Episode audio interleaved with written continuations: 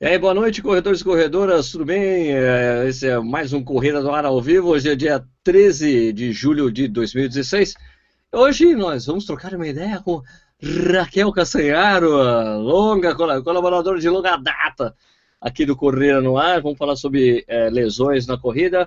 Antes de começar o programa, eu tenho que pedir para vocês, claro, a gente sempre pede para vocês falarem da onde vocês estão vendo o programa, de que cidade, aí para a gente dar um trabalho para o Ricardo Nishizaki, que daqui a pouco volta para pegar uma cerveja, ele vai falar para você, ah, tal pessoa de tal lugar, de tal lugar, de tal lugar, vocês ajudam a saber antes é, de onde vocês estão indo. Né? Também, antes de começar, queria dar meus parabéns aos, aos, nossos espectadores de Portugal pelo título da Eurocopa. Parabéns, já que a gente não pode comemorar pelo Brasil, que comemoremos pelos portugueses. Então, parabéns aos portugueses que assistem aqui o programa. Parabéns pelo título da Eurocopa. Fiquei muito feliz por vocês. E ainda mais ganhar da França em casa foi é muito prazeroso para nós brasileiros que perdemos naquele mesmo estádio, né, para a França. Foi naquele estádio, Nishi? Foi, né, Nishi? As armas! As armas! Foi, naquele estádio, estádio de France. Foi no estádio de France que a gente perdeu lá 3x0. Então vocês nos vingaram muito, sou muito agradecido por isso. Parabéns aos portugueses.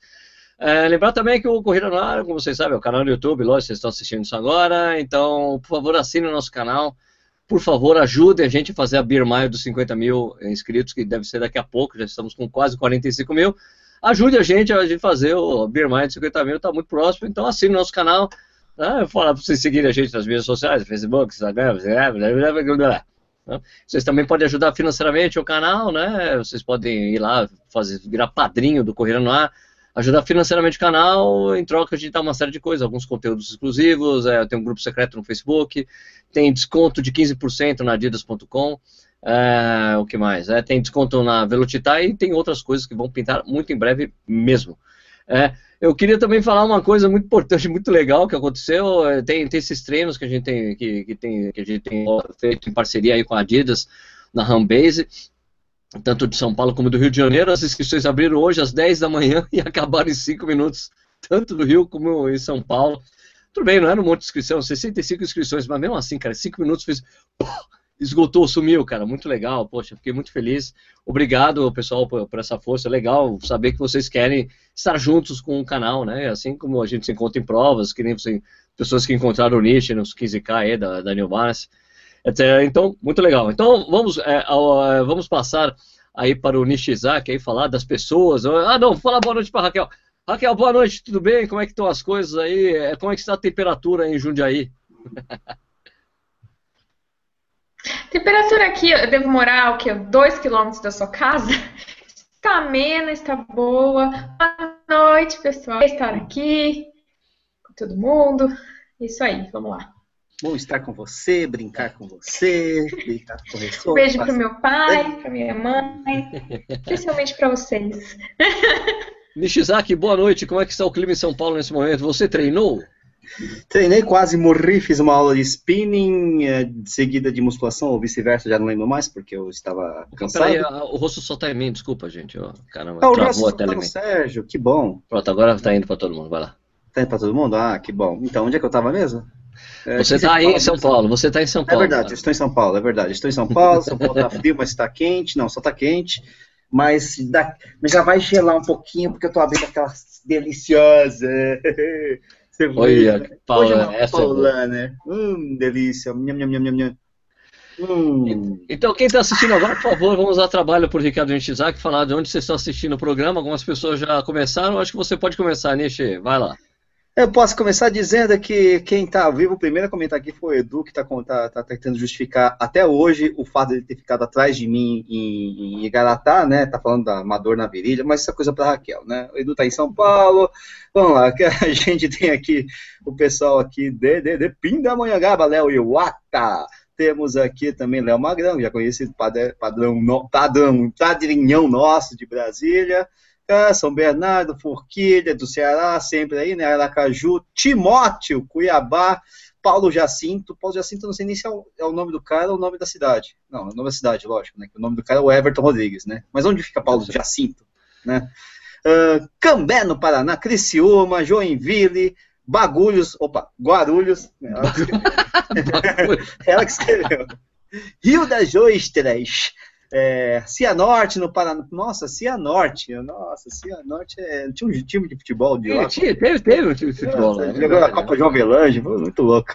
É, Joinville, Vitória, Itu, Cidade Grande, Fábio Roque, Juazeiro do Norte, olha só aqui, pô, São Paulo, Zona Leste, Nízia Floresta, meu Deus do céu, Rio Grande do Norte, Nízia Floresta ali perto de Natal, né? É, Pouso Alegre, é, Guiabá, Uberaba, Capital, Foz do Iguaçu, Teresópolis, ah, Ih. pá, pá, pá, pá. Pô, rodou tudo aqui. Paulo de É, Assis, a, a- a- a. Raquel caiu. Raquel caiu. Pô, Raquel caiu? Caiu, Pô, será que Raquel. machucou? Machucou. Volta, Jundiaí, Raquel. volta, Jundiaí! Volta. Enquanto isso tem Viçosa, Maringá, Itapetininga, Apucarana, Raquel voltou, Belém do Pará, Espírito Santo Linhares, Americanópolis de São Paulo, Rio Bonito, Bragança Paulista, Teresópolis, Belém, Osasco, Belém de novo, Porto União, Santa Catarina, Anápolis, Feira de Santana, Barreiras, São Roque, velho, pô, São Fidélis, Presidente Venceslau, fim da manhã, grava isso aqui dá, é, como é que é o negócio? Hiperventila, né? Um negócio meio louco, cara. É, exato. Floripa, Mogi, Piraju, Osasco, Embu das Artes, Jaraguá. Pô, ah, é, enfim, tem gente pra caramba. Ah, e lógico, né? Tem que mandar aquele abraço para o grupo Amigos da Corrida, é o sucessor do, do, do, do Rio Deixa Verde. aqui só, levanta o- a cadeira pra aqui. Levanta a cadeira aí, pô. Raquel ligou, não desligou o microfone. Raquel tá eu me ajuda aí, pô. É, pô, eu cortei o microfone. Calma, que o meu Wi-Fi parou de funcionar, eu tive que ligar no fio, meu fio é curto, mudei aqui de, de, de O layout. ambiente, aquele é meu marido, O pronto. Saulo, o Saulo apareceu ali, de fundo. É. Mulher adora mudar, o layout das coisas e tal. E é isso É. aí. muda- Por fim, aquele abraço pro Ronaldo Macetra, Grupo Amigos da Corrida, CPI 4 de Bauru. O que, que era mesmo? Era, era, era polícia, exército? Companhia de Potência e Inteligência, é isso? É, isso aí, mais ou menos por aí, né? CPI é parlamentar de Isso é centro, centro de centro de pauladas e, e- e intolerantes, será? Não, não. Ah, Centro de paquera, com- centro de paquera. né? Convenção, paqueras e espetinhos com I. Nossa, horrível. Pelo amor de Deus, né? E é isso aí. Tem mais gente falando aqui. Eu não vou falar que tem gente de Jaboticabal, Jabaquara, Curitiba, Brasília, Pirituba, né? Porque senão eu vou, não vou parar de falar, né? Então a gente acha que deve. Campina Grande, lógico, ah, Aruama, não vou falar. Itapipoca no Ceará, não, não vou falar, não adianta. Beleza, vamos começar então com as perguntas. Raquel, vamos para a primeira pergunta que deixaram compartilhar. É, A gente, a gente fez um vídeo aqui antecipado, né, falando do programa, e algumas pessoas anteciparam as perguntas, né? Já deixaram lá no Facebook e vou aproveitar então essas perguntas para começar. Raquel, Raquel, você está pronta, Raquel? Ai, tô. Vai rolar Ai, tô. uns tripeliques de vez em quando, mas, mas eu acho que agora vai. Vai rolar um tripelique? O que é um tripelique? Os tremeliques do computador, que eu tô achando posição, tipo, tô, tô, tô, tô- Tá bom assim, Ai, tô- Raquel. Tá bom, tá assim, bom. Tá bom tá assim, bom. não mexe. Olha, Não olha, a mexe gente, nada. Não a mexe gente tá nada. pegando com Balu e com Nelton, Raquel. Nossa, você não tem ideia. Qualquer coisa é melhor do que Balu e Nelton. É, exatamente. Não, não, escuridão, som. Vamos à primeira pergunta. Você está pronta, Raquel? Estou pronta. Ok. Tu, vai! Então, Roger Furguerini. Quando eu corro distância de 10 km para cima, me inflama como se fosse um nervo que passa sobre a rótula do joelho após dois dias tomando infla- anti-inflamatório é, que é, para de doer e volta ao normal. Queria saber se, que tipo de lesão é essa e qual é o tratamento. Eu quero, eu quero que é uma consulta. Embaixo, embaixo da rótula da patela é o tendão patelar. Hum, Ah, e a inflamação tendão patelar costuma ser frequente em corredores. Então, assim, não dá pra saber te falar o que é pelo YouTube, mas dor abaixo da patela costuma ser essa inflamação. Para tratar isso, e eu vou repetir isso milhões de vezes, a gente tem que descobrir a causa. Pode ser várias causas. Pode ser que você esteja dando uma passada muito grande na corrida, o que prejudica o joelho. Pode ser que você esteja com volume de treinamento acima do que seu corpo aguenta. Pode ser que você esteja com fraqueza muscular. Pode ser N coisas. Então, ah, tem que reverter a causa. E é, acho que é até legal tratar, falar tratar isso. só não importa, né? É isso, né? Tratar, tudo bem, a gente É. trata, mas e aí? Vai acontecer de novo? Né? Não, é não, é importante entender o que é o tratar sintoma e tratar a causa. Tratar sintoma é isso, ah, tá inflamado, aí você põe gelo, põe um anti-inflamatório, a dor melhora, só tratou o sintoma. a causa vai voltar. Ah, desculpa, a dor vai voltar porque a causa está aí. Você tem que tratar a causa, entender o que está causando isso. Senão vira um tratamento paliativo. É como se você quebrasse o, o, a perna e ao invés de engessar para o osso consolidar, você só fica tomando analgésico. Você não está tratando o problema, você está tratando o sintoma. É, isso, isso é importante entender. Toda lesão tem que ser tratada a causa. E aí a dor vai sumir de uma forma permanente. Se você não tratar a causa, a dor sempre vai ficar vai e volta, vai e volta, vai e volta. E é ruim. Ok. Aqui o Maurício Neves Geronasso deixou um comentário legal aqui. Finalmente teremos a beleza da Raquel Castanhari no programa. Castanhari. Beleza, Raquel Castanharo no programa de hoje. Ficar aguentando um careca e um japonês ninguém merece. Quem é careca? Eu não sou careca. Quem é japonês? Eu, eu tenho careca, eu tenho cabelo. é, Gilson Senna, desequilíbrio muscular nas pernas. Na esquerda, sem flexibilidade, porém forte na direita, mais flexibilidade, porém sem muita força. Como corrigir esses extremos? Forte abraço. Uh, primeiro, vamos conversar sobre assimetrias. Nós somos assimétricos. A gente tem uma perna dominante em relação a outra, como a gente tem um braço dominante em relação a outra, então é normal algumas assimetrias aparecerem. Ah, tem algumas linhas que pregam que você tem que ser igualzinho um lado do outro. Para mim, isso não existe. Até a disposição dos nossos órgãos são diferentes. A gente não precisa ser totalmente simétrico. Então, se a sua simetria não for tão problemática, viva com ela. Se ela for problemática, acho que a solução é bem simples. Na perna que está fraca, fortalece na que está encurtada longa. Não, não, é, é, é simples assim. Mas não se preocupe se sobrar alguma simetria, porque pode acontecer. Se você não tiver com lesão, ela pode ser totalmente não prejudicial. Olha, dessa coisa do desequilíbrio é legal. Assim, eu estou fazendo um trabalho de fortalecimento lá, um negócio lá legal lá, lá, em, lá, lá que eu tenho feito, entende? E, e, cara, é engraçadíssimo, né? Que o cara pede para fazer uns exercícios assim que são bem unilaterais, tipo exercício de equilíbrio. Ficar numa perna só, saltar e depois pousar com a perna de novo e ficar se equilibrando, né? E é impressionante como com uma perna é muito mais fácil que com a outra para mim, assim. Com a esquerda é muito mais fácil eu me equilibrar, na direita. É Sim. Mas a gente tem normalmente uma perna que é a de suporte, a gente tem equilíbrio, e uma que pode ser mais forte. Às vezes a perna de equilíbrio e de força é a mesma, às vezes ela é o contrário. Então, a, a gente tem essas especificidades de um lado e de outro elas são problemáticas quando elas são muito grandes, de fato. Então, assim, sei lá, o cara não consegue ficar num pessoa numa perna de jeito nenhum. Daí é um problema, mas um pouquinho só. Beleza. Vamos para terceira, já que o, o, japonês caiu, vou puxar mais uma aqui, depois eu vou lá para o YouTube. Douglas Souza, estou com dores nos dois joelhos há mais de um mês, mas não interrompi meus treinamentos. Quando chego em casa após treino, sinto muita dor. Qual seria o tratamento? Gelo, anti-inflamatório, fortalecimento? Ou devo parar por algum tempo a corrida? Obrigado desde já. Acho que eu já respondi exatamente isso na primeira questão, né? Uh, correr com dor não é legal. O que, que você está fazendo? Você está estragando mais o joelho. Seja lá o que esteja acontecendo, você está piorando a situação. E aí, daqui a pouco vai ser mais difícil dela se resolver do que agora. Então, a minha sugestão é para de correr. Uh, e se a dor não parar, procure um profissional da saúde e veja isso, né? Nishi, você tem como ler aí no YouTube ou deixa comigo? Uh, eu não sei se você... as duas aqui fala, que, que me mandaram. Ó, o Beto Souza me perguntou qual a minha opinião sobre liberação miofascial. E caso seja positiva, posso realizá-la no dia posterior a uma prova. Obrigada. É, sim, liberação miofascial. De nada. É.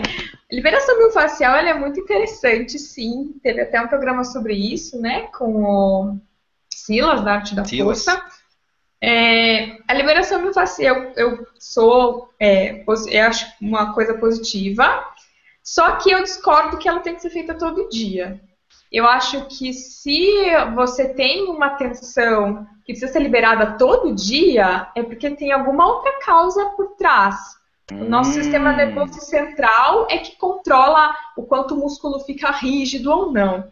Então, se o seu sistema nervoso central faz seu músculo ficar rígido a cada treino, alguma coisa tem. Por exemplo, pode ser que você tenha uma instabilidade no quadril, e aí por isso seu sistema nervoso é, o seu posterior de coxa, e aí tá bom, você libera, ok, mas seu quadril continua instável, então no próximo treino vai travar de novo, você tem que liberar de novo.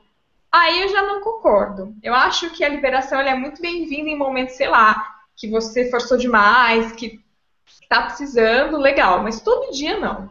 Ah, pode fazer depois do treino? Pode, é um, é um ótimo momento para fazer, que é um momento onde o músculo é, e os tecidos e os tecidos ao redor precisam dessa liberação, tá? Mas eu sempre sou dessa conduta de vamos entender a causa. Se a causa for só, hoje está mais travadinho, vamos soltar, ótimo. Se a causa for outra coisa, tem que tratar a outra coisa, senão a liberação miofascial vira um paliativo. Eu vou dizer uma coisa da minha experiência pessoal, Raquel, com a liberação miofascial.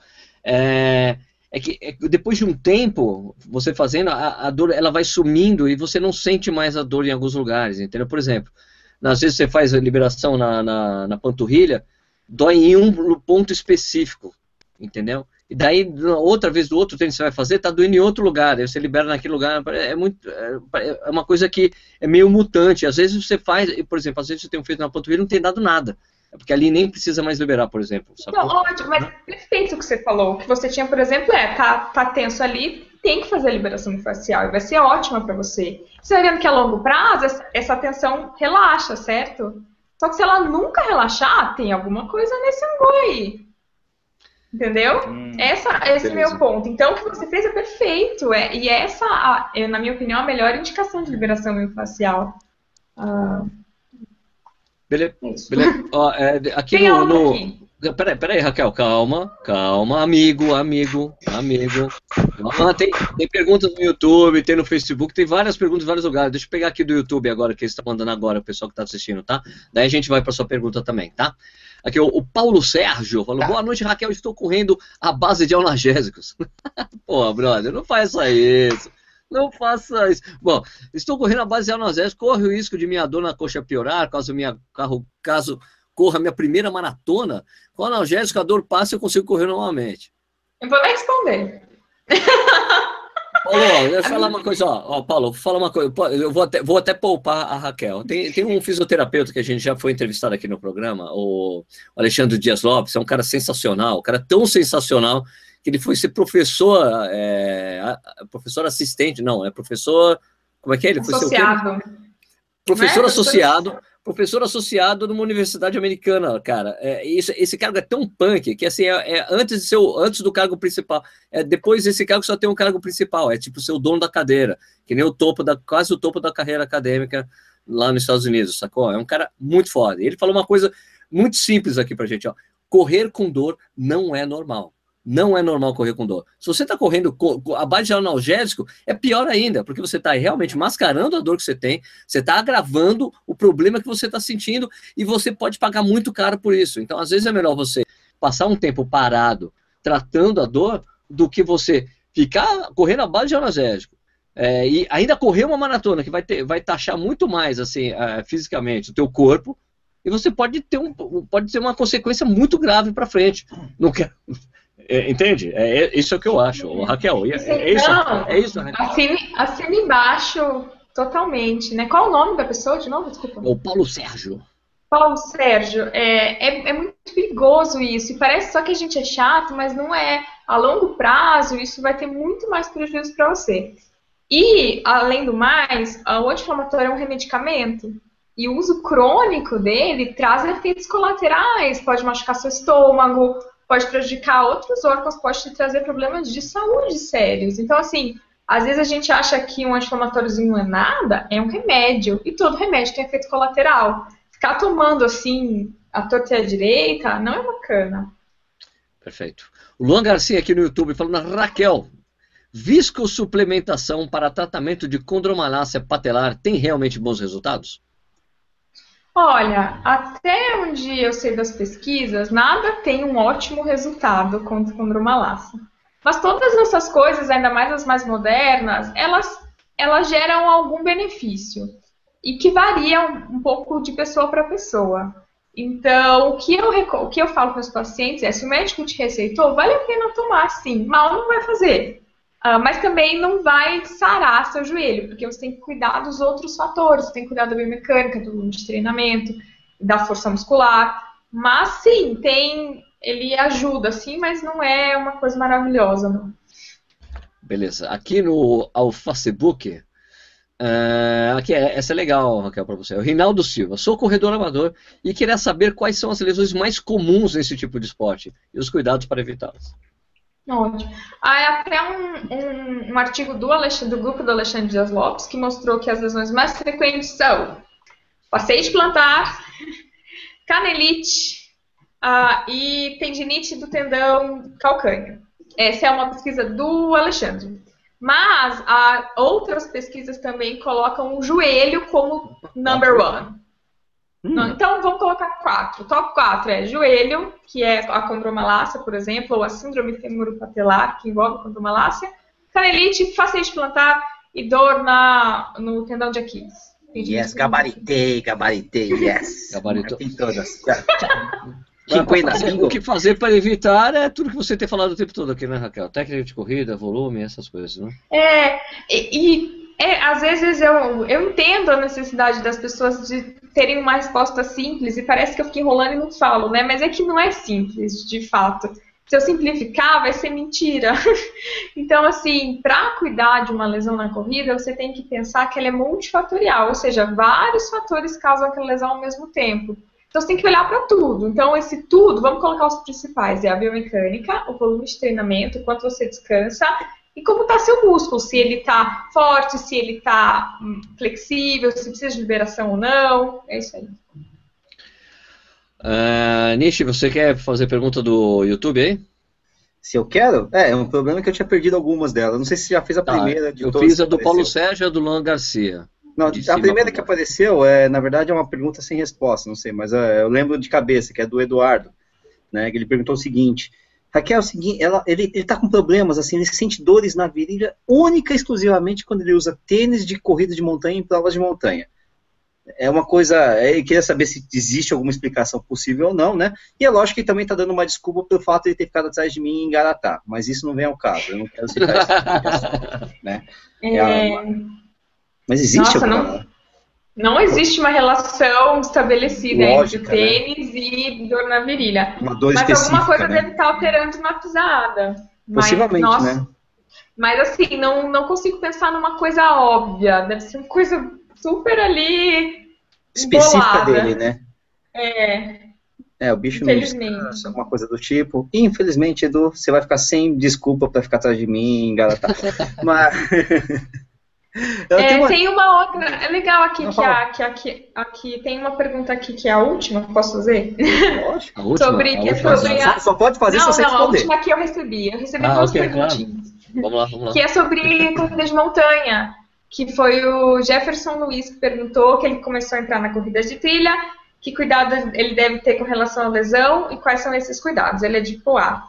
Uh, a corrida de montanha, ela, ela, é um pouco diferente da corrida de rua em relação às lesões, porque é, você fica mais propenso às lesões agudas, quer dizer, um torce de tornozelo, a torcer o tornozelo, a cair, se machucar, o que na rua é um pouco mais difícil de acontecer. Então, na montanha, para ir para a montanha, você tem que estar com o tornozelo bem estável. O que, que, é isso? Você tem que fazer bastante esse trabalho que o Sérgio falou, de ficar num pé só, de trabalhar equilíbrio, porque se você pisar num buraco que você não viu direito, o pé pé torce e acabou. Uh, então, isso é um cuidado. Outro é que a corrida de montanha tende a deixar o joelho também mais instável, mais bambo. Então, é mais fácil ter dor na patela, dor no tendão patelar. Então, também tem que fazer um trabalho para deixar a perna como um todo mais firme, porque na nossa superfície regular, a gente tende a ficar mais instável. Então, tem que fazer esse trabalho de, de, de estabilização.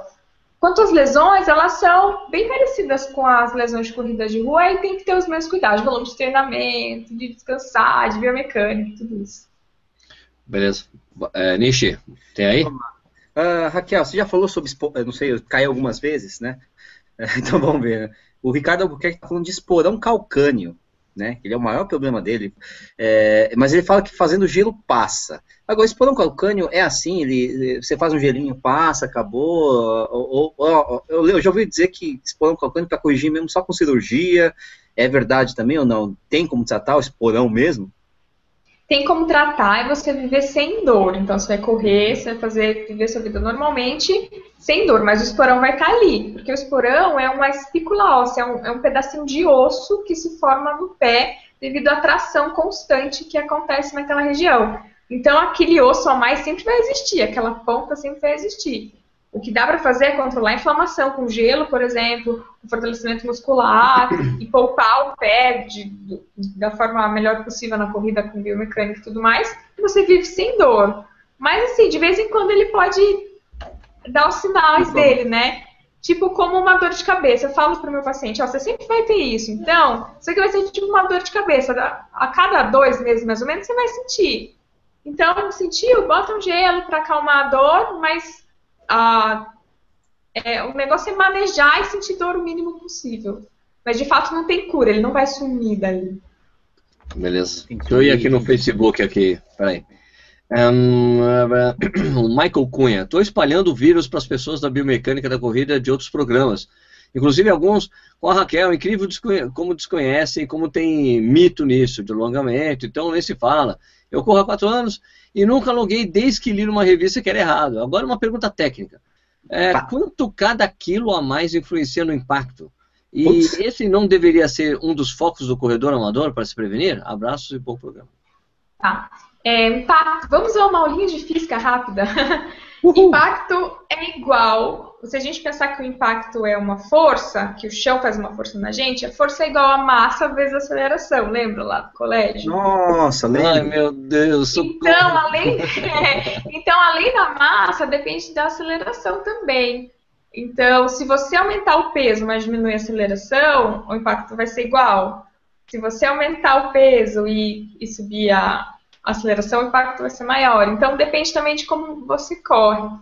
Uh, mas é sempre possível o seu corpo se adaptar àquele novo peso e absorver esse novo impacto com uma boa mecânica de fortalecimento muscular. Não é porque você aumentou o peso que necessariamente você vai ter problema com o impacto. Tá? É só você, você tem que se adaptar e treinar o seu corpo, se habituar, habituar ele a correr com aquela nova massa. Beleza. O Bruno Lousada aqui falando, eu comentei com a Raquel que durante a meia maratona, que corria há duas semanas, com muitas descidinhas em terreno irregular, senti dores na lateral do joelho nos últimos 4 quilômetros. Fiquei duas semanas descansando. Voltei a treinar essa semana e as dores voltaram, o joelho ainda dá uns estalinhos. Seria essa tal da síndrome da banda iliotibial? Estou fazendo fortalecimento, liberação miofacial e vou ao ortopedista amanhã. Alguma outra dica? Estalinhos. A síndrome da banda iliotibial é uma dor na lateral do joelho.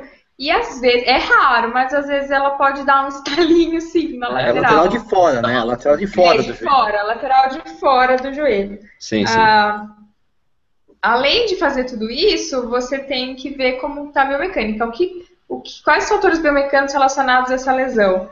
É fraqueza do músculo glúteo médio, que é fica na lateral do joelho e aquele a lateral do quadril, desculpa, e aquele movimento do joelho para dentro, sabe? Quando você vê uma foto se o seu joelho está meio para dentro, caído, aquilo também está relacionado ao aparecimento da célula da banda tibial. Então tem que ver se isso não está acontecendo. Mas eu vi seu vídeo e não está. Então, ah, eu acho que. Hum, ele mandou um videozinho. Hum. É, aí, mas aí, ele mandou que ele é paciente, hein, pessoal? Nem adianta ah, sou consciente. Ah. Não, não, e deixa eu até falar uma coisa aqui. Muita gente está me pedindo, às vezes as pessoas falam, Raquel, eu posso te mandar um vídeo, você faz uma consulta à distância? Gente, eu não posso fazer isso, porque é proibido pelo Crefito. E porque um vídeo só não adianta, eu tenho que encostar no seu joelho, que medir sua força, que sentir seu músculo. Então é muito perigoso eu dar qualquer Clínica, né? orientação. É, é perigoso e é proibido. Ele, ele já foi meu paciente, eu conheço ele, ele a gente faz um acompanhamento, aí é diferente, tá bom? Oh, legal. Uh, Nietzsche. Uh, Raquel, Raquel, Josias Pereira pergunta se há alguma relação entre condropatia patelar e síndrome da banda iliotibial, já que estava falando nisso, né? É, ambas têm relação com o quadril. O melhor remédio continua sendo fortalecimento e alongamento? Ambas têm relação com o quadril, ambas têm relação com esse déficit de força do músculo da lateral do quadril que eu falei, que é o glúteo médio. Sim, a melhor solução é o fortalecimento, e não diria alongamento, é fortalecimento e melhora do gesto esportivo. Então, o que, que é isso? Às vezes você fortalece esse tal desse músculo glúteo médio, ele está forte, maravilhoso, só que na corrida ele não funciona. Se você pegar e levantar um peso, ele funciona otimamente bem. E na corrida ele simplesmente desliga. Então você tem que fazer um treino de movimento, um treino de biomecânica para que esse músculo funcione bem na corrida. Então, o melhor tratamento é fortalecimento e correção da biomecânica do movimento na corrida. Aliás, ô, Raquel, isso aí tem. É, as mulheres têm mais isso por conta justamente da, do desenho do quadril, é isso, né? Uhum, é, é. mais constante, né? Tá. Sim. Com você ainda, Nishi. Comigo ainda. Ah, vamos lá. Ah, aliás, só já vou fazer uma adendo também, Raquel. É o seguinte: eu tenho um amigo que ele me falou né, na prova da New Balance, né? Ele teve uma lesão de cartilagem séria no joelho, né? Ele perdeu, sei lá, dois centímetros de cartilagem, uma coisa assim. Perdeu cartilagem pra cacete. Faz três anos que ele não corre e ele tá. Eu não sabia disso, mas a cartilagem se regenera, a, a, a condomalácia dele, porque ele, tá, ele falou assim: ó, tá, tá diminuindo, tá diminuindo, tô com 4 milímetros só agora, né? Qual que é o. Aí eu fiquei assim, mas a cartilagem não regenera. Ué, mas é... Não faz isso. Não, parece. Não, é, peraí, o, o, Raquel, Raquel, me lembro que o.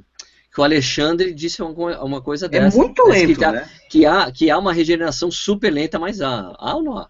Eu me lembro. Ah. Quem me disse isso? Alguém, alguém importante me disse que há regeneração, mas devagar. Porque o dele não foi uma lesão É. pesada, né? Até onde eu sei, pode até existir, mas nunca a ponto de ser algo assim tão evidente. O que pode acontecer é ele podia estar com processo inflamatório grande, que dá pra ver no exame, e esse processo inflamatório foi diminuindo. Não É, sei. não, é, o caso dele foi agudo. Não, ele teve Ah. uma, uma raspada de cartilagem violenta, meio aguda, assim, foi uma coisa meio. Aguda. Mano. Hardcore, É, assim. Tomou um capote na esteira, velho. Ó, eu vou fazer assim então, eu vou, eu vou pesquisar as últimas É, científicas sobre, sobre regeneração de condromala- de, de cartilagem e no próximo programa eu falo, porque para não falar bobagem. Então. Legal. Mais aqui, Sérgio? Vai, vai que. Eu tenho, eu tenho um monte aqui. Não, também tem um monte aqui. Privilegia um lógico, que lógico. tá dando a- fazendo as perguntas agora também. Vai lá. Então, mas assim, tem uma pergunta que assim é recorrente, né? Que é canelite, né? Primeiro, o pessoal quer saber se é para se preocupar ou não é para se preocupar. Segundo, né, quer, quer saber se quer. Ah, mas dá para insistir correndo com canelite, mesmo que doa, né? É, e aí, né? Essa praga dessa canelite, o que, que a gente faz com essa desgraça, essa canelite aí? É, né? É, Tem gente que chega e fala, fala o seguinte: eu não tenho canelite, mas eu tenho uma dor aqui na região entre o gastrocnêmio e a, e a, e a tíbia. Não, pô, isso é canelite, caraca, né? tá bem no Sim, lugar. é né? pra, é, é pra se preocupar com canelite, se preocupe com canelite, se desespere com a canelite. É, porque assim, a canelite e a fascite plantar são as lesões mais chatas da corrida, são as que mais ficam difíceis de tratar se você não cuida no começo. A, a plantar, às vezes, e a canelite chegam a ter tratamentos de seis meses, oito meses, se a pessoa não cuidar no começo. Então, não dá para continuar correndo com a canelite. Você vai estar colocando no risco de daí ter que parar de correr por quase um ano depois. Eu não faria isso. Ah, e ah, se você não investigar, na verdade, às vezes os sintomas de canelite também podem ser uma fratura por estresse. Verdade. Então, tem que ser investigado. O que fazer com a bendita da canelite? Ah, o que mais ajuda dentro da fisioterapia a tratar esse processo inflamatório inicial é um equipamento chamado laser. O laser ajuda bastante e, e também há um tratamento médico chamado terapia por onda de choque, que ajuda também. Ai, Mas isso a gente está tratando. É, dói, dói pra caramba, dói muito. É, mas isso a gente está tratando a dor ali. A gente tem que entender o que? O que? A causa. Qual é aham. a causa? A canelite está relacionada ao alto impacto na corrida. Então, Sim. correr batendo o pé forte, correr fazendo muito barulho, é uma das coisas que pode gerar canelite. Está relacionado à fraqueza e falta de flexibilidade no sólio, no músculo da panturrilha, que é aqui atrás, né, da perna. Está relacionado, de novo, a volume de treinamento excessivo e tudo mais. Então, tem que entender a causa do seu problema. Mas uma dica geral que eu dou é tenta correr sem fazer barulho, que isso já ajuda bastante. Ah, mas e se a pessoa tagarela demais, fala demais, ela consegue. Você Não, fica ó, escutando, só corre ouvindo música e não ouve os passos. Não, ô, Raquel, deixa eu te fazer uma pergunta. Eu Sobre canelite, eu já ouvi falar também em, em- numa, numa coisa chamada síndrome de chicote, coisa do tipo, que é quando o tênis é muito pesado e acaba fazendo uma, uma, uma força excessiva por conta disso, e isso ajudaria, ou não, não sei, né, ao surgimento da canelite. É, existe Não. isso? Síndrome do chicote. Alguma coisa, é, porque você faz, como o, peso é muito, o tênis é muito pesado, quando você faz um movimento, ele, é, na ponta Tá. do pé, né? É, eu não, não conheço por esses termos, mas é, o que né? acontece é, se acontecer esse né? peso do tênis, ele uhum. vai estirar o músculo que está na canela, mas não tem nada a ver com a canelite. Esse tá. músculo é o tibial anterior e que ele levanta o pé assim na corrida. Então, quanto uhum. mais pesado está o seu pé, mais força esse músculo tem que fazer e mais ele vai sofrer quando o pé cair. Esse, ai, olha, minha perna aparece hoje. Então, ah, esse tá. músculo, ele é na lateral, ele é aqui. Sei, a canelite aqui, né? é na parte de dentro, ó. Aqui, então, uma coisa é, tem aqui assim, né? Outra. Aqui assim, é. Não, aí mas já é a canelite do braço. Uma coisa não tem nada a ver com a outra. É cotovelite. É, cotovelite. E, e, aliás, esse é um erro que eu vejo demais, assim, de chegar o, o corredor para mim e falar, ah, eu tô com canelite, daí me mandaram fortalecer o pé assim, ficar fazendo assim, cara. Ah, tibial anterior não tem nada a ver com canelite, nada, nada, muito nada, bem. nada, nada. Eu já escutei isso também, tá? Não, não tem nada a ver. Fortaleceu o anterior, a cura... Entendi. É, é, não, não, aconteceu, não, aconteceu, nada, só, só me ferrei, tá, gente? Eu não, testemunho de que eles passam por isso. Vai. Nada Escuta, tem só, só, o Ronaldo Maceta pediu só para dar uma força lá na prova que eles estão fazendo lá é em Bauru. Vou só fazer aqui, ó. Ah, a terceira, ó, atenção pessoal de Bauru e região, vai ter a terceira corrida do quarto batalhão lá em Bauru no dia 7 de agosto, 10, 5 e 3 quilômetros, inscrições lá no www.lifesport.com.br. Então, www.lifesport.com.br, a corrida do terceiro, terceira corrida do quarto batalhão de Bauru. Vai ser quente. Vai ser CPI quente. 4. CPI 4. CPI 4, é isso aí. Então tá dada a força aí pro Ronaldão. Beleza? É, deixa eu pegar mais uma pergunta aqui, que tem várias perguntas aqui. Várias Tom Lima, pode ser sobre biomecânica. Ajustei a minha forma de correr, melhorando a minha extensão de quadril e notei que as minhas passadas ficaram mais largas, Eita. mas a minha cadência diminuiu. A pergunta Opa. é: a diminuição da cadência influencia na velocidade ou uma coisa compensa a outra, já que as passadas estão mais extensas? Vai, Raquel. Uh, uma coisa, ela, a cadência e velocidade, elas estão relacionadas, mas elas não estão necessariamente grudadas uma na outra. Então, por exemplo, você pode correr com uma velocidade de 10 km por hora, com uma cadência de 160 ou de 180, você pode correr a 15 km por hora com uma cadência de 160 ou 180. É óbvio que quanto mais alta a sua velocidade, a sua cadência tende a aumentar. Mas entende, uma coisa não está necessariamente grudada na outra. Então, você pode dar, você pode aumentar a sua velocidade e aumentar a sua cadência também, que é o natural. Na verdade, o que aconteceu é que caiu a cadência dele, não entendi. Ah, ele aumentou a passada, né? Mas aumentou Isso, a cadência. Eu acho que ele aumentou para frente, né? Deve ser aquele clássico extensão é. para frente, deve estar tá posando é. com o calcanharzão bem lá na frente. Ó, o que, que, acontece? Se você bota no, bota no YouTube, assim, uh, um corredor profissional em câmera lenta, você vai ver que a passada dele é grande porque ele voa muito. Então é isso que você falou, o quadril vai mais para trás e o quadril indo para trás impulsiona o corredor com muita força e ele voa bastante. Quando o pé encosta no chão, o pé não está lá na frente, o pé está quase embaixo do tronco. E isso é uma boa passada. Se você contar o tamanho dela, ela é uma passada longa de fato, não tem como a gente dizer que ela é curta. Mas em nenhum momento você pode fazer força para ir com a perna para frente, é sempre com a perna para trás, como você falou. Uh, talvez a sua cadência tenha diminuído um pouco, porque você não está se habituando a correr com essa nova biomecânica. Mas depois de umas duas, três semanas que isso fica automático, a sua cadência deveria voltar como era antes ou até aumentar. Bueno, bueno. É, aqui, Eduardo Costa, estou com tendinite patelar. O médico me receitou somente reforço muscular e tratamento local com ultrassom. É só isso mesmo? Depende da causa. Ah, Marcelo Camargo. Ah, Marcelo Camargo. É isso aí. É, Edu, Edu, é o seguinte, Edu, tem que ver o que causou. Ela já, já até respondeu sua pergunta aqui, né, Raquel? Sim. Aqui, ó, o Rodolfo, nossa, Noel Tzold, de Oliveira. Eu vou responder essa, tá, Raquel? Como fortalecer a musculatura dos pés para quem tem pé cavo? Tem um vídeo no Corrida no Ar gravado com a Raquel Castanharo falando como fortalecer os seus pés. Vai lá no YouTube do Corrida no Ar e procura por esse vídeo. Beleza? É Luísa Luz, oi Sérgio, faz um tempo que tem um calcanhar inchado, já tomei anti-inflamatório e nada resolve. A inflamação é somente no pé direito.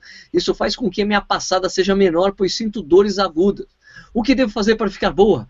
Observação, essa semana estou usando o calcanhar, é, aquela calcanhar, calcanheira base de gel. Colocam entre a meia os tênis. Obrigado, forte abraço. Desgraça, hein? É... cara, edema, edema constante, procure um profissional da saúde para examinar do nada também, né? Um edema constante assim não, não é um, tem que ser investigado, mas não, não, não tem como eu te dizer o que é sem olhar, infelizmente. Ricardo Pássaro, homem pássaro, é isso aí, né? a pisada pronada e o sobrepeso são fatores que podem causar a famosa canelite? Ai, que, per... que é difícil não entrar em termos técnicos. Ó, oh, é assim. Existe uma diferença entre tal coisa causa uma lesão e tal coisa está relacionada a uma lesão, tá? Então, a pisada extremamente pronada, ela está relacionada à canelite. O que, que é isso? As, pesquisas viram que quem tem pisada pronada, ah, se a gente comparar, as pessoas também têm canelite, mas não quer dizer que uma coisa causou a outra. Quando a gente vai olhar estudos que mostram causa e efeito, a gente vê que a pisada pronada não causa canelite. A pisada pronada, na verdade, ela não praticamente não causa sozinha nenhuma lesão, tá? Uh, o sobrepeso é uma coisa que também está tá relacionada, porque o sobrepeso, se não, aquilo que eu falei, né? Se tem um impacto muito maior, a canelite vai aparecer. Então, se você tem um sobrepeso e não está conseguindo absorver esse impacto, isso está relacionado à canelite. Mas, assim, é, parece termos técnicos, mas eu não posso falar que não, vai causar canelite se você tem usado a pronada tem uma correlação, mas se a gente, a gente não tem certeza se é de verdade uma causa e efeito. Ficou muito confuso, gente? Não. Não. É. Ficou, né? É. Veja bem. Ricardo Nishizaki é contigo agora. Uh, Raquel, o Bichigento, com U no final, está perguntando. é o seguinte: uma pessoa, uma pessoa com lesão no LCA, no ligamento cruzado anterior, né, rompimento total ou parcial, que seja, né, pode praticar corrida de rua, mesmo sem fazer a porcaria da cirurgia de reconstrução do LCA? Dá se o seu médico, se o seu, os seus profissionais da saúde que cuidam de você liberarem, sim. É. Porque hoje existe uma linha de, de tratamento que não opera de fato. Tem algumas uhum. pessoas que só com fortalecimento muscular conseguem deixar o joelho estável. Porque o, que, o, o principal problema do de que tem lesão do LCA é que o joelho fica bambo. Então, se o cara não consegue estabilizar esse joelho, deixar o joelho firme só com musculatura, normalmente se opera, mas tem gente que consegue. Então, se você consegue fazer isso, se os profissionais da saúde falam de você, falam, cara, seu joelho tá jóia, pode fazer atividade física. É aquela história, né? A corrida é unidirecional, né? Como não tem mudança brusca de direção, muitas vezes, é, dá pra, né, dá pra, dá pra encarar, né? De diferença de dá. basquete, futebol, sei lá, tênis, essas coisas todas, né? Sim, dá, mas dá para encarar só se você conseguir estabilizar. É lógico, porque mesmo lógico, quem lógico. não consegue, mesmo sendo unidirecional, a cada passada, como o peso do corpo cai em cima do joelho, ele tende a dar uma falseada se sim, tá sim, ruim. Sim. Então, é. mesmo é que é menos grave, não... né? Sim. Vai lá, Ricardo. Uh, o Luiz Cláudio tá perguntando, tá per... nem está perguntando, ele tá, ele tá na, na, verdade, acho que isso aí também tem a ver com o Sérgio, né? O Sérgio, eu sei que já sofreu disso, né? Da síndrome do piriforme, que tem afastado muitos corredores dessa atividade física maravilhosa. Também que não é uma pergunta, né? Tô vendo que é assim, é um comente a respeito da síndrome do piriforme. O Sérgio já teve isso, né? Sérgio? Eu, já tive. eu, eu, curei, eu curei minha síndrome do piriforme com mudança de técnica de corrida, foi o que me salvou. Né? A síndrome Sim. do piriforme fez com que eu mudasse minha técnica de corrida e desde então Sérgio Rocha nunca mais se lesionou. É, muito bom, né? Sabe Isso faz uns. Que... Desculpa interromper, Raquel. Isso faz uns sete anos, cara. Sete anos sem lesão. Muito legal. Só uma coisa que às vezes a gente esquece de comentar que tem síndrome do piriforme corre é cuidado com o jeito que você senta no dia a dia no trabalho. Hum, Porque. Hum, cuidado como é, você senta. Às vezes a gente. é, cuidado. Hum, é, hum. Que às vezes você cuida, cuida de tudo, né? Cuida da biomecânica, mas no trabalho senta de uma, uma postura ruim. Então é importante manter a coluna alinhada no trabalho, porque isso uh, coloca o nervo ciático, o piriforme, numa posição de menor sobrecarga. E, então, às vezes, tem que cuidar também fora da corrida. Eu tenho um amigo que teve síndrome é, do piriforme e é um cara que viaja muito. Ele falou, porra, cara, tinha época, tinha, quando tava crônico o negócio, eu tava dirigindo, parava o carro na estrada para alongar. Porque tava não, insuportável, é. imagina. Não, é, é, não é Eu tenho, eu, eu, assim, é tipo a dor de cabeça que eu falei. Eu tive síndrome uniforme e devido a eu tenho uma, eu fiz uma cirurgia grande quando eu era quando eu era adolescente e tal, e eu tenho uma apelo um pouco diferente. E aí de vez em quando eu tenho essa bendita dessa dor. Assim, é tipo, uma vez a cada três meses eu sinto a dor.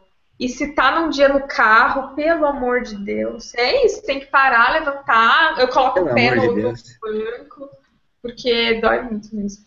É, deixa eu ir aqui, Nishi. A, a, Adriana Toledo Pires, a nossa madrinha, madrinha do canal. Oi, Raquel, você tem tido mais casos de Haglung? Já fiz de tudo um pouco, só restou. É, então, uma lesão é, rara que ela teve. Só restou a cirurgia, a cirurgia agora. Consigo correr três vezes na semana em ritmo tranquilo. Se correr dias seguidos ou forçar um, um pouco o ritmo, é o resto do dia mancando e com dores muito fortes. Ai, eu não vi mais Haglund, sabia? Você é especial. é uma, Isso é elogio, né? É uma inflamação ali no calcanhar que às vezes dá uma, uma gera uma saliência que nem cabe o pé no tênis, assim como foi Nossa. o caso dela. Uh, mas olha, como a sua outra cirurgia foi boa, foi positiva, toca o pau nesse e acho que vai ser melhor, você vai conseguir correr melhor depois, porque o Haglund pode deixar uma, uma, inflamação tão grande, uma prominência nossa tão grande, que de fato não tem mais o que fazer sem recurso cirúrgico. Poxa, coisa. Ó, Poxa. o, o, Daniel Rubens, ele, ele falou de uma coisa aqui que eu acho. Não, não é isso, não. É, não, eu, o Daniel, não, primeiro, Daniel Ramos certo. Durante um treino moderado, senti uma dor na parte de trás da perna, entre o tornozelo e a panturrilha. O que poderia ser? O que devo fazer para tratar e prevenir? o cara quer uma consulta Poxa. falando que teve a dor. Tô tentando Dani, a dor. Dani, qual é, velho? Olá. Vou Olá. dar minha resposta padrão. Eu agradeço o contato, mas o Conselho de Fisioterapia proíbe consultas à distância. Olha, Porque mas o... ali onde ele está falando, só, só é, falar anatomicamente, é o tendão de Aquiles. Hum. É, entre, então, que é uma das top 3 lesões da corrida. Top 3. É... Top 3. Tu, tu, tu, tu, tu, top 3. Mas infelizmente aquela história não tem receita de bolo, né? Tem que saber a causa. Tem jeito. Ó, Júlio Ribeiro... Marcelo, a gente só fala isso, né? Oi? Eu e Marcelo, a gente só fala isso, né?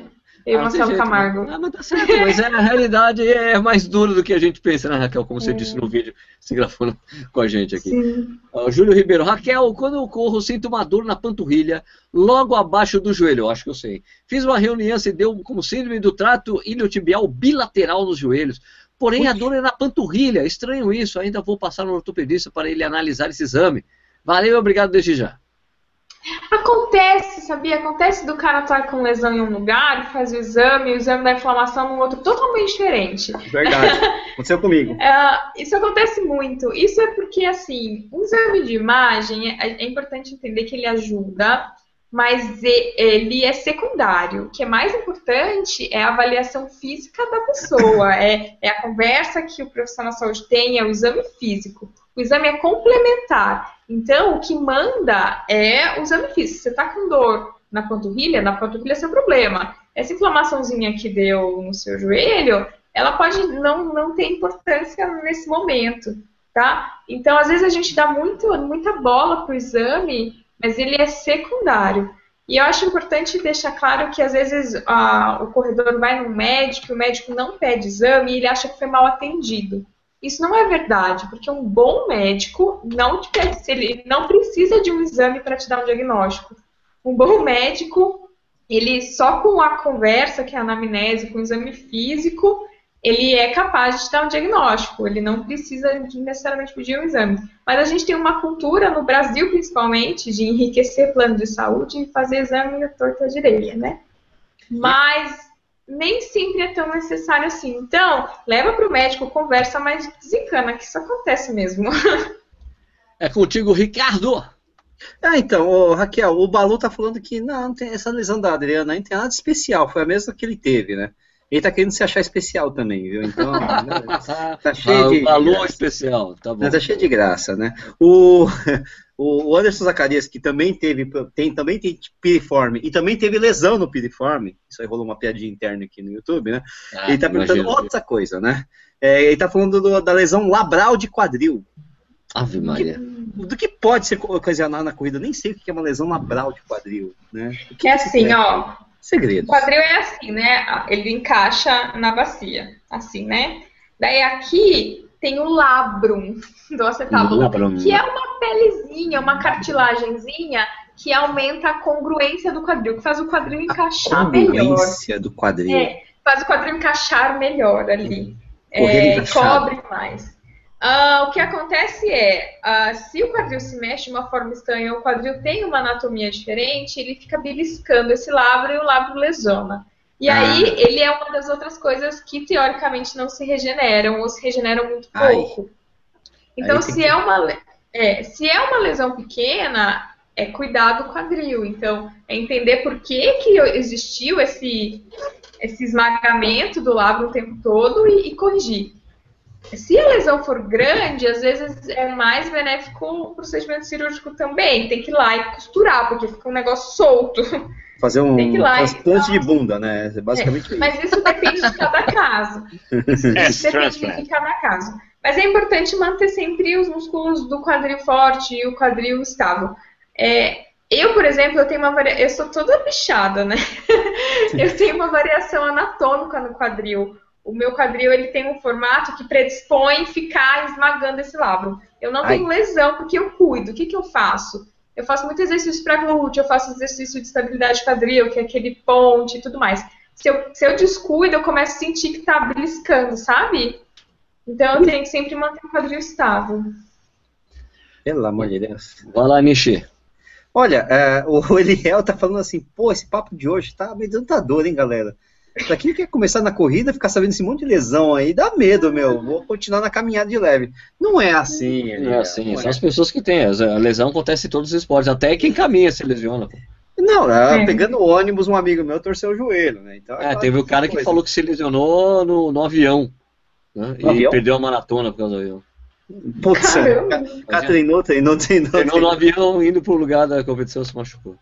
Putz, é, então esse tipo de coisa acontece, né? Mas tudo bem. O. Deixa eu. Opa, peraí, vou, eu vou. Ih, rodou aqui. Ah, ih, caramba. Ah, ó, o. Pô, rodou de novo, caraca. O, o Marcos Ricardo tá. tá ele, ele, ele queria saber qual que é o melhor. É difícil, Marcos. Qual a melhor recuperação para fadiga muscular? É muito complicado isso aí, depende da sua fadiga, né, Marcos? Fadiga tem que recuperar naturalmente. É, Se você quiser é acelerar, não é bom. Tem que descansar, aqui, né? é, aqui a gente é totalmente a favor do, do da recuperação 100% natural, ou seja, deixe seu corpo se recuperar, né, Raquel? Sim, sim. Uh, se é um processo fisiológico natural, quer dizer, depois de uma atividade física, seu músculo entra em fadiga e a recuperação disso é benéfica, porque acelerar um processo que seu corpo fez para te fazer bem. Então, não, a gente a gente não concorda muito com esse pensamento. Então, o melhor, o melhor tratamento para fadiga é descansar. É. Legal. O Gustavo, o Gustavo Bianchi aqui no Facebook, já das perguntas antecipadas aqui. Ó. Raquel, aos dois meses atrás tive fortes dores no joelho, parte lateral, enquanto fazia um treino longo. Fiquei sem treinar por um tempo e me tratei com um fisioterapeuta.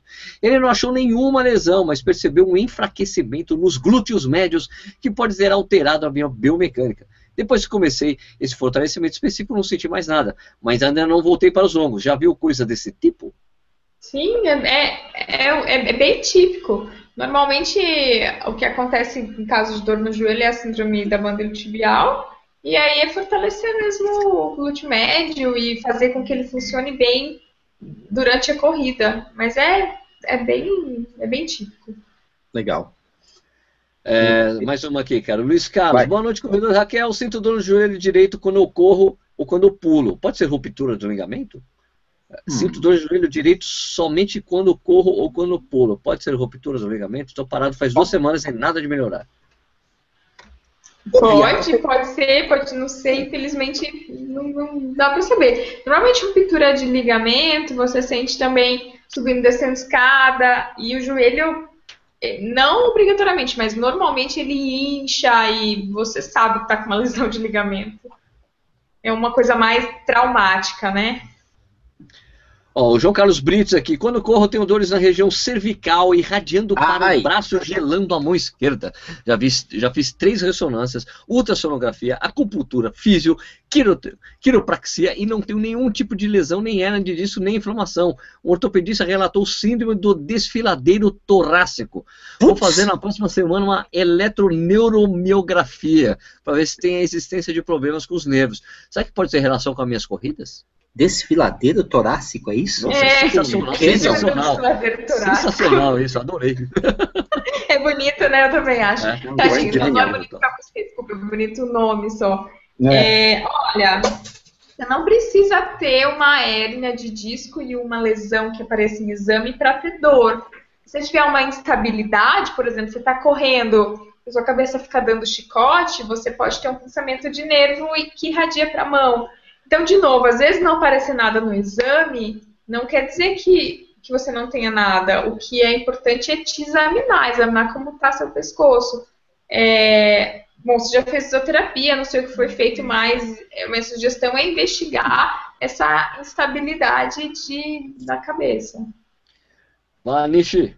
Vamos lá, o Anderson Pagani, aliás, tem, tem um pouco a ver, né? Dá até fazer um linkzinho assim. É, tá falando que começou a correr há dois meses e percebeu que após 3 quilômetros de corrida, né? Os pés apresentam uma forte dormência. Aí já trocou meia, trocou tênis e continua com essa ahn, sonolência nos pés. Por que, que ele amarra de. tá amarrando muito forte o tênis, não, brother? Aí, trocou meia, trocou tênis, essa é Sei não, mas. É um Sei não, mas. Olha, pode ser muita coisa, né? É, é, pode ser. Nervoso. é, pode ser nervoso, pode ser um problema na sua coluna que está fazendo o seu pé ficar dormente. Pode ser um problema circulatório. Ah, então, assim, sempre esses, é, tudo tem que ser investigado, óbvio, mas tem coisas que dão um alerta um pouco mais vermelho. O seu, eu diria, para você procurar um profissional de saúde, para às vezes é uma coisa circulatória que, que tem que ser tratada, então, né, não, não brinque com essas coisas. É, a não. gente não conhece o histórico dele, essas coisas. O, o É. Anderson, inclusive, o- eu falei com. Como eu estava conversando ontem com o Nelson Evencio, né, que é o presidente da Associação de Senadores de Corrida. Ele estava com dormência nos pés recentemente, mas é, no caso dele é porque ele estava com uma, um pinçamento no nervo da lombar. Não doía É. a lombar dele, doía Bom. o pé. Quer dizer, doía É, não. porque é o que eu falei, pode ser algo na coluna, sim, pode vir Doía da coluna. a bunda, não doía a lombar e o pé ficava dormente. Então tem muita coisa aí, depende muito. E o Nelson é um cara bem experiente em corrida, né? Sim, sim, sim. É, vai lá, Nishi. Olha, é, nossa senhora, eu tenho até, esse aqui eu tenho até medo, vou até pu- pular um pouco, né? Ah, Olha, o Bruno Costa fez a mesma pergunta, né? Olha, de, de pés dormentes, né? Olha, Gente, vamos cuidar desses Pé aí. dormente é sinal de alerta. Vai ver o que é isso, mano.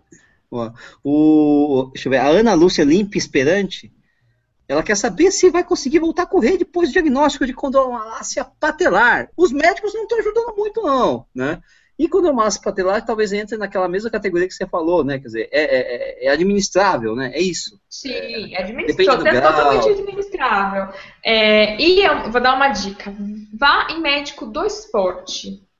Ah, entre um ortopedista especialista em joelho, um médico do esporte, escolha um médico do esporte. Por quê? O médico especialista em joelho, ele é especialista em abrir o joelho, costurar e fechar. Ele é especialista em cirurgia de joelho normalmente. E o médico do esporte, ele entende, teoricamente, deveria entender mais o corredor. Ele não vai pegar e falar para você, ah, para de correr, que daí você vai sarar.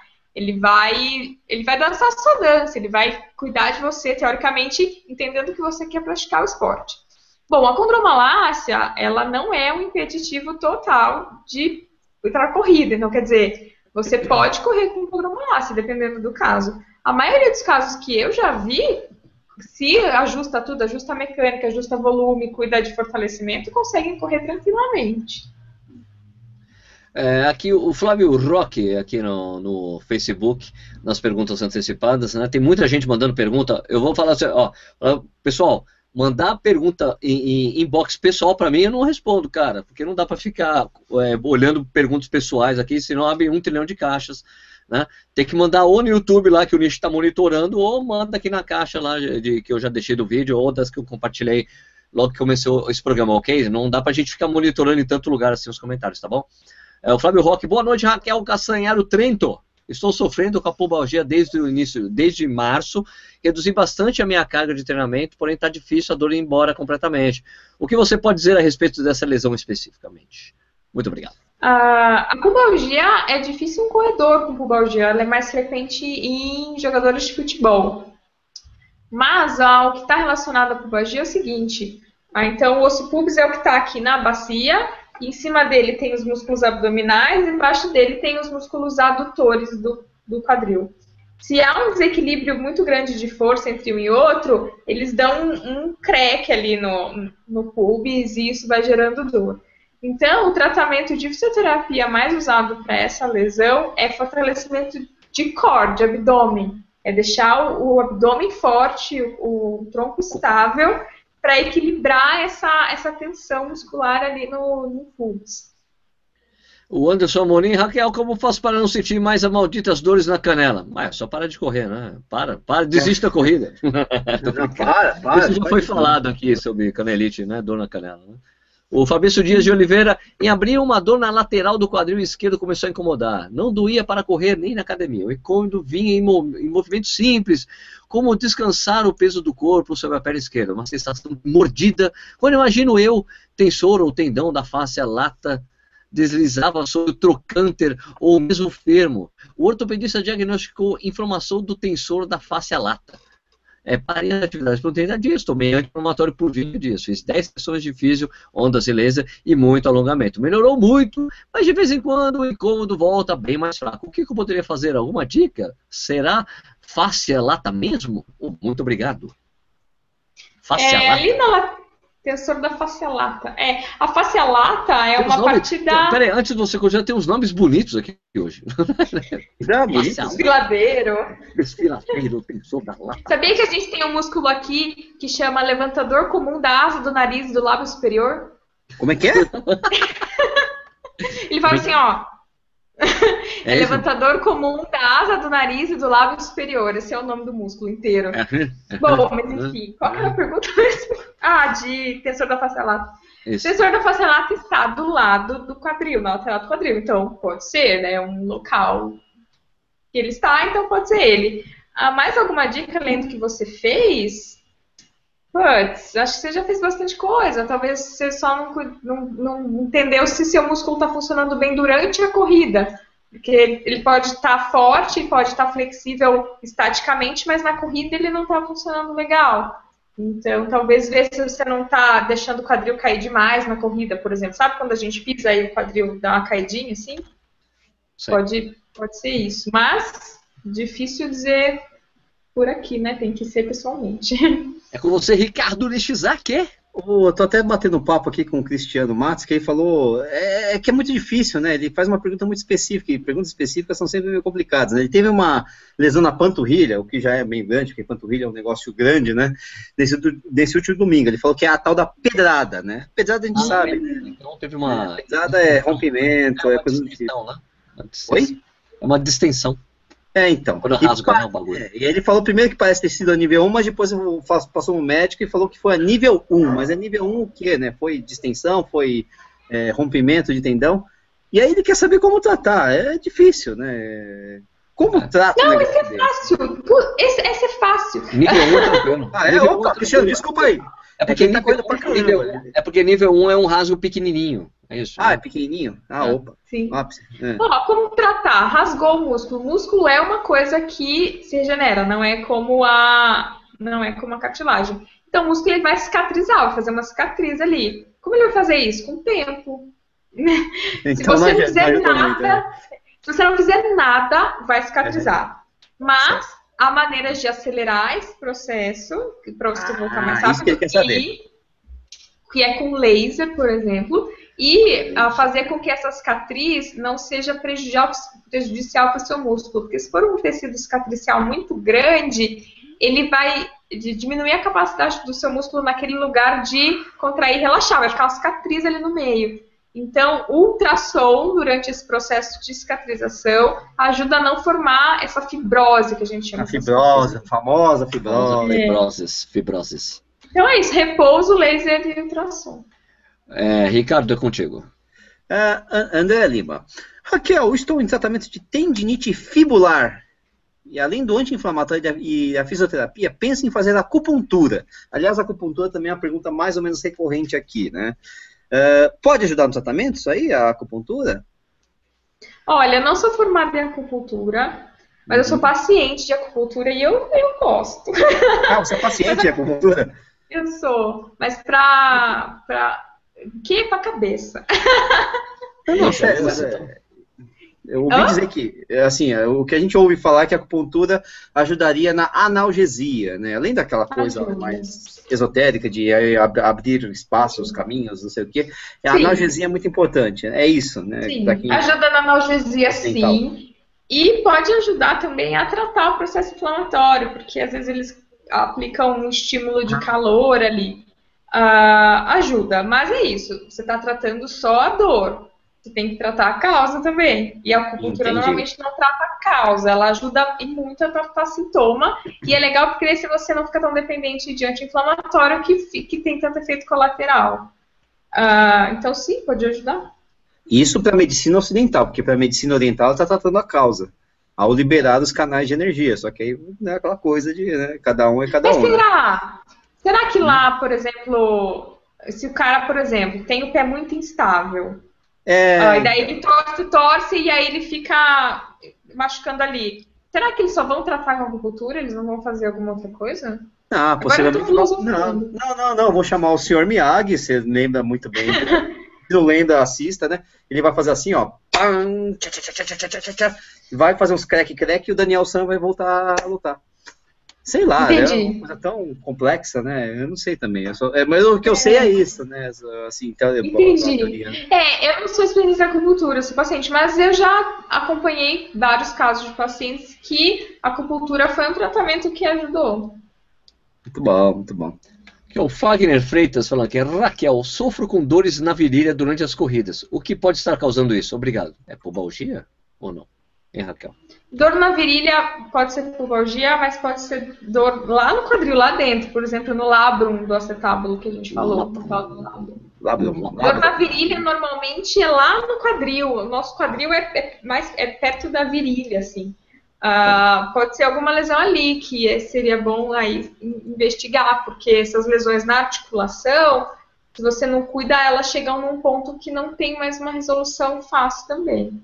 Então não é só, ou pode ser só uma contraturia muscular, impossível dizer sem ver. Então opções ali, pubalgia, uma contratura em adutor ou uma lesão no quadril. o João Giovanni, Giovannini, João Giovannini, boa noite. É, é uma, eu li a pergunta dele, eu, eu, eu posso até, antes de vocês lerem, eu vou falar o seguinte, ó, em time que está ganhando não se mexe. Tá? É a resposta para essa pergunta, para essa coisa dele aqui, ó. Aqui, ó. Boa noite a todos. Raquel, sei que você não recomenda alongamentos antes da atividade física.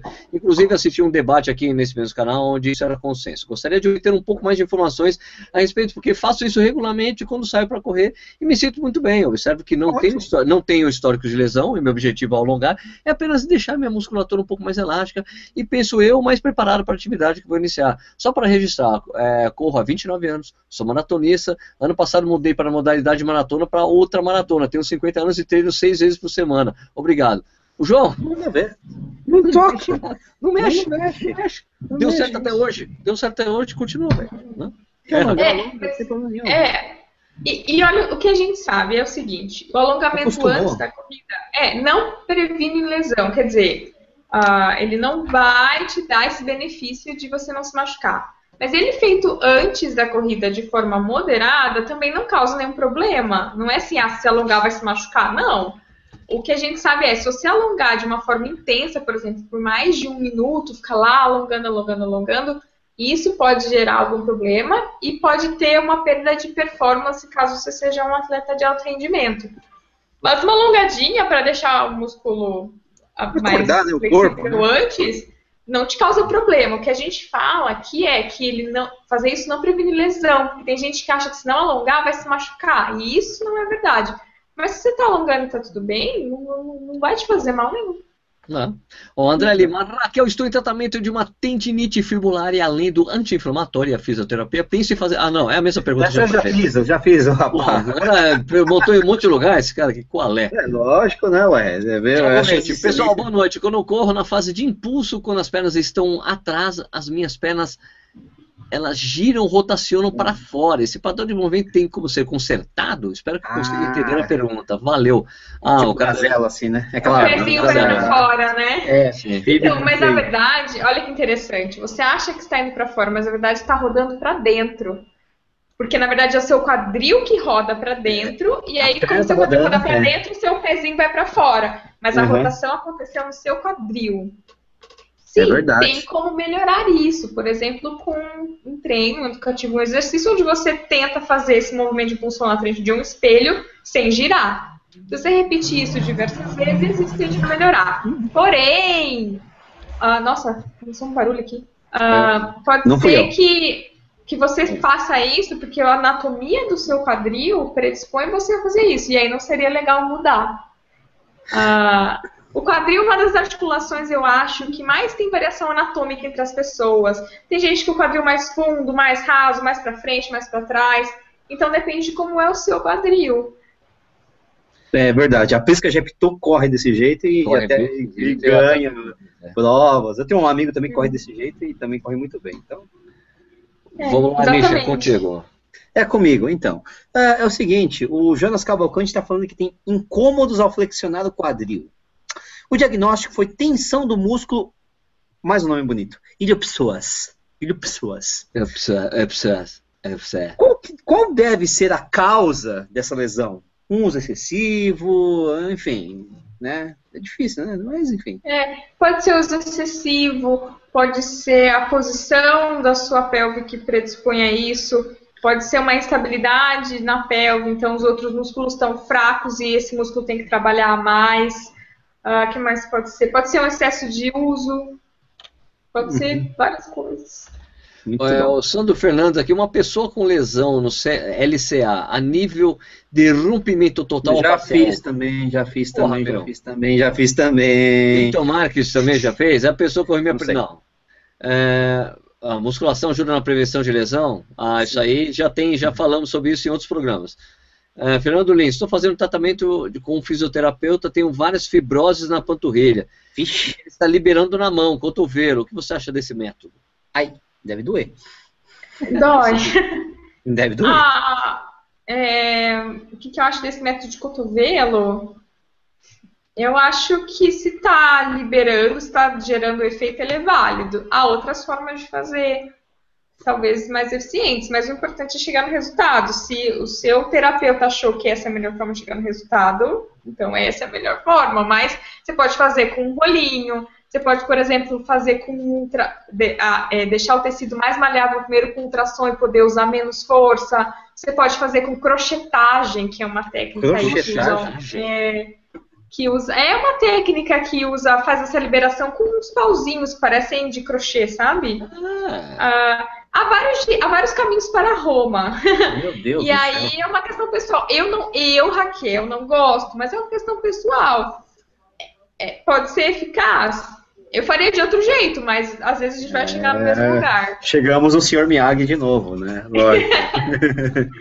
eu não gosto de fazer o paciente sentir dor. É, a minha consulta é mais branda. Ah, mas eu chego no mesmo resultado. Porque eu acho que a dor é. A, não é gostosa. tende a fugir da dor. Não, por exemplo, se você sente dor, o seu, o seu sistema nervoso automaticamente vai ficar mais tenso. Então você está querendo relaxar e tá, tipo, dando um comando pro seu corpo ficar tenso. sim, eu, sim, sim, sim. É, é, muito louco. O cara tá lá enfiando o cotovelo, relaxa. E você. Ah, como, caralho? Não, tá não, é. Relaxa, cara. Tem uma coisa muito. Peraí, tem uma coisa muito importante aqui que Qual que é o melhor tratamento para pessoas com lesões a tipo que deixou o niche feio e tonto assim? Foi o Danilo Balu que fez essa pergunta. Cara, é, não tem, não tem, não tem tratamento, cara. Tem coisa que não tem coisa. Você deve saber disso, né, Balu? Pô, afinal de contas, né, Balu? Tem alguma, tem alguma, tem, eu já vi aqui, rolando aqui, uma pessoa meio desesperada para que fale de neuroma de Morton. É, é verdade, eu, era minha próxima, era minha próxima, aí ó, perfeito. É, tudo bem, eu cortei, cortei, desculpa aí, Nishi. Não, perfeito, perfeito. Vamos falar de neuroma de Morton, grande Morton, e aí? Qual é a pergunta? Só vamos falar de neuroma de é, Morton? É, neuroma de Morton, e pessoas falam, pô, fui diagnosticado com neuroma de Morton, e agora? Morreu, é, é, radioterapia, é câncer. É neuroma, é câncer. Fazer um spoiler, ai, ai, ai. Posso fazer um spoiler, Corrida no Ar, que vai sair um vídeo sobre isso logo mais. É... uh, sim. Olha, no neuroma de Morton, a gente tem mais dúvidas do que respostas a respeito dele. Uh, o neuroma de Morton é uma inflamação, um espessamento de um nervinho que fica entre os ossos do pé, uh, que está relacionado, até hoje a gente sabe, a calçado muito apertado, então você ficar apertando os dedos pode inflamar e espessar mais esse nervo, então por isso que a gente sempre fala que os dedos têm que ficar livres no tênis, tem, os tênis tem que ter um espaço para os dedos se abrirem dentro dele. Está ah, relacionado a, daí é isso, está relacionado a pisadas hiperpronadas, mas não, não se tem certeza também. Ah, é, um, é um casinho chato mesmo, como, como melhorar o neuroma de morte? Tem que tratar esse processo inflamatório. Dentro da fisioterapia é o laser uh, que trata isso. Uh, e fortalecer os músculos do pé, os músculos intrínsecos do pé, costumam dar um bom resultado também. E tênis que deixa os dedos se abrirem lá dentro. Hum. É com você, Nishizaki. É comigo, ó. Jorge Ferrari Freitas, nosso padrinho aqui. É o seguinte, ele vai correr três maratonas em sequência, né? E ele quer saber se banheira com gelo, após maratona, recupera mais rápido, né? Considerando essa situação dele. Vai correr Colônia, vai correr Berlim, vai correr não sei o quê. Ah, é maratona pra caramba. Ele quer tentar recuperar o mais rápido possível dentro dessa situação específica. Eu Você diria para não correr durante a semana. corre a maratona, descansa, corre a outra, descansa uma semana inteira, corre a outra. não recupera mais rápido. Essa história de imersão no gelo de crioterapia ela começou nos clubes, virou moda e é sempre assim dentro da área da saúde. Vira moda, ninguém testa. Depois que virou moda, é que vão testar para ver se funciona. E os artigos científicos mais recentes mostram que não acelera a recuperação muscular. Uh, então, não. é melhor ser descansado que fazer uma imersão no gelo. Mas tem um fator placebo que daí é forte, que tem gente que faz e se sente muito melhor. Então, se você acha que isso vai te ajudar, mal não vai fazer. Mas não tem um efeito de, de acelerar a recuperação, não. Mentira, oh, oh. vai fazer mal se você fizer, tipo, fizer e já fizer, quiser fazer uma atividade física logo depois. O músculo ele fica pior depois que você põe gelo, imediatamente depois. Tem um monte de. O cara desesperado aqui porque não responde sobre torção de tornozelo, uma, uma pergunta simples. Ah, né? Mas. Não, torção é de tornozelo, cara, não é simples, isso né? Torção... Não é. Não, torção de tornozelo é um negócio bem complexo. Eu torci o meu tornozelo faz 20 e poucos anos, é, pulando numa balada, e até hoje eu pago o preço. Tem que fazer exercício. Acho que exercício é um negócio que ajuda para o tornozelo, certo, Raquel? Não tem, não tem muito o que fazer. Depende muito do tornozelo, de como está lesionado, né? Sim, ele, ele tende a ficar instável por muitos Isso. anos. Tem, é o meu caso. tem uma pesquisa, é, uma pesquisa que mostra que o entorse de tornozelo gera sequelas até 10 anos após. Eles fizeram uma pesquisa assim. Meu, pô, meu tá 25, mano. Pô, é assim, também não, não torço mais, né? Eu também faço exercício pra cacete, né? Mas é. Pô, é, tem que manter assim... estável, tem que tentar manter estável, tentar fazer com que os músculos segurem aquele tornozelo de uma forma mais firme. É, famoso, eu faço muito exercício só se pererê, sabe? Aquele negócio de ficar numa perna só fazendo exercício, ao invés de ficar nas duas, não sei o quê, equilíbrio. Aliás, vou falar em fortalecimento, Nish e, é. e Raquel, esse lugar oh! que eu estou fazendo fortalecimento também, que eu estou fazendo, é, é, super, é, um, é um lugar chique lá. Como tem o teu com, esse, essa parceria. É, eu tô com uma parceria com a Adidas aí. A Adidas também tem uma ah, parceria com, esse, com esse pessoal que faz fortalecimento super chique lê, que fica em Alphaville, né? É, Alphaville, Santana Paraíba, Barueri, sei lá. Né? Mas fica lá, é chique, é uma academia chique pra caramba. É engraçado, eu sou o único cara que tira o tênis para fazer o treino todo mundo faz de tênis. Eu falei, cara, não faz sentido fazer todo esse trabalho legal pra caramba, de equilíbrio, com tênis no pé, cara. Não faz sentido, não consigo entender isso. Sabe? Não faz sentido. Não, principalmente que tinha um, um, tinha um exercício que eu tava fazendo pro cara, eu fazer, o cara pedindo pra eu fazer, eu falei, o cara, engraçado que se eu tivesse fazendo esse exercício aqui com tênis, eu tava encostando o calcanhar no chão. Mas descalço eu não consigo. Ele, você tem toda a razão, sério. Porque quando uhum. eu, eu, falei, cara, eu vou tirar o tênis pra fazer, tá bom? O cara, não, é bem melhor tirar o tênis mesmo. Mas o próprio professor não incentiva, entendeu? Tira o tênis aí. Não, é, to é totalmente sem sentido fazer exercício pro pé de equilíbrio de tênis. Completamente sem sentido. Porque quando você coloca uma meia só, não precisa ser nem um tênis, até uma meia, o seu equilíbrio já fica pior. Porque o pé é um órgão sensorial, ele tem que sentir as coisas para conseguir dar uma resposta para o corpo, o corpo conseguir dar uma resposta para aquilo e se equilibrar. Então, treino de equilíbrio de tênis é, vai fazer 40% só do trabalho. Uh, uma, deixa eu perguntar, responder uma coisa rápida aqui para Luiz Albertini, a Alberti. Por favor, muito importante para mim. Eu comprei um tênis para tênis pro, um tênis para pisar a pronada, fiz o teste de corrida do Bradesco e deu supinada. E agora posso continuar usando tênis para pronada. Cara, uh, Luiz, a gente não acredita em controle, tênis de controle de pronação. pronação é um movimento natu absolutamente natural do seu pé. E, e tênis que tenta fazer com que esse movimento não aconteça, eu não acho saudável, entendeu? Então, a gente no Corrida no Ar, a gente sempre recomenda tênis neutro. A Raquel também sempre recomenda tênis neutro. É, não tem jeito, né, Raquel? É, normalmente esses tênis que se dizem para precisar da supinada são neutros, então pode usar. Usado, é melhor você usar neutro, meu. Mas o problema é que ele comprou um tênis para pisar da pronada. E agora ele está preocupado que ele viu que ele era, a pisada dele é supinada. Ah. Mas olha, mas vou te falar uma coisa, Luiz. Se você fizer 10 é, exame, 10 testes de pisada em 10 lugares diferentes, você vai ter 10 resultados diferentes também, viu, cara? Eu, eu não, mas tudo bem. Na verdade, não, não existe uma padronização, tipo, não existe um teste de pisada, tipo, ah, não existe um valor absoluto, tipo, ó, então se mexer tantos graus é pronada, se mexer tantos é supinada. Não, não existe isso cravado, cada um usa o parâmetro que quiser. Então, assim, Exato. as pessoas estão indicando tênis baseado num teste que nem existe. Então. é eu fiz o teste, quando eu fiz o teste da pisada da ASICS, é, que é um teste super chique, os caras você coloca o pé numa caixa, os caras medem, faz tudo quanto é tipo de medição, seu pé, seu arco tem isso, né? Todo né? E daí depois você corre na esteira com o tênis padronizado deles lá. Daí eu corri na esteira. Daí terminou o teste. Sérgio, eu não consigo te recomendar um tênis. Por quê? Porque você não começa a pisar com o calcanhar.